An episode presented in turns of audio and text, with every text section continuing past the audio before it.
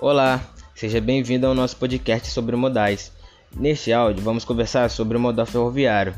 Mas antes, o que você entende disso? De uma forma resumida, o modal ferroviário é o transporte realizado sobre as linhas ferreiras.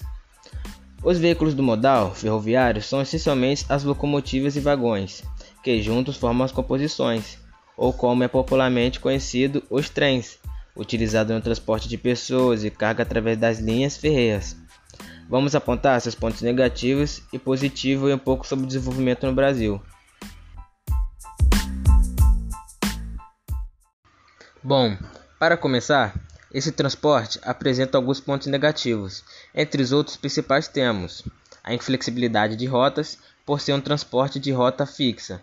Ele não pode chegar diretamente ao seu destino.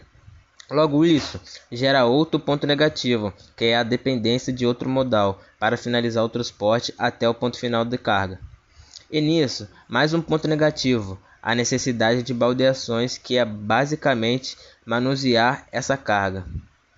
Esses problemas se agravam com a falta de investimento governamental para que esses procedimentos sejam aprimorados e os problemas sejam sanados.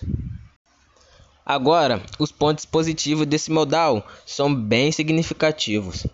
Começamos com a sua grade de capacidade de cargas e passageiros, podendo fazer mais de uma enorme quantidade de entrega em apenas uma única rota. É mais econômico que rodoviário, pois possui fontes energéticas variáveis, como vapor, diesel ou eletricidade. E sua composição é de longa duração, sem contar que os modelos de trens mais recente possui alta velocidade, ou seja, a capacidade de transportar mais em um curto período de tempo. Você deve estar pensando, por que então atualmente o modal ferroviário não é tão presente no Brasil?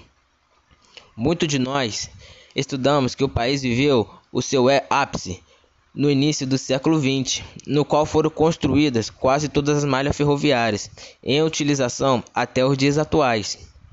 Mas com a chegada da era do automóvel, as ferrovias entraram numa fase de estagnação, não tendo se recuperado até hoje. Um fato interessante é que o Brasil, juntamente com o Peru, desenvolveu um projeto de ferrovia denominada Ferrovia Transul-Americana, com o objetivo de ligar o Oceano Atlântico ao Oceano Pacífico.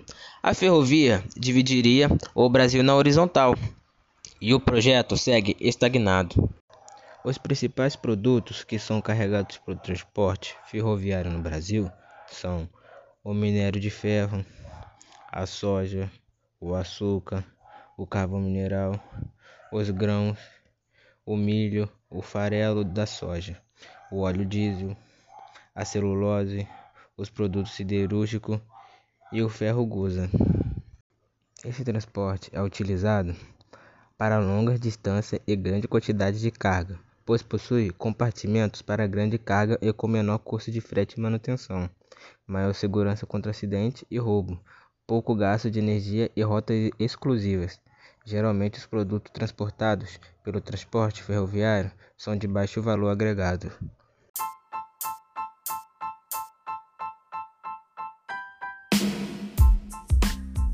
Esperamos que esse podcast tenha sido bem didático para você e que tenha entendido um pouco desse modal. Obrigado por nos ouvir. Até aqui chegamos ao fim do nosso podcast e até a próxima.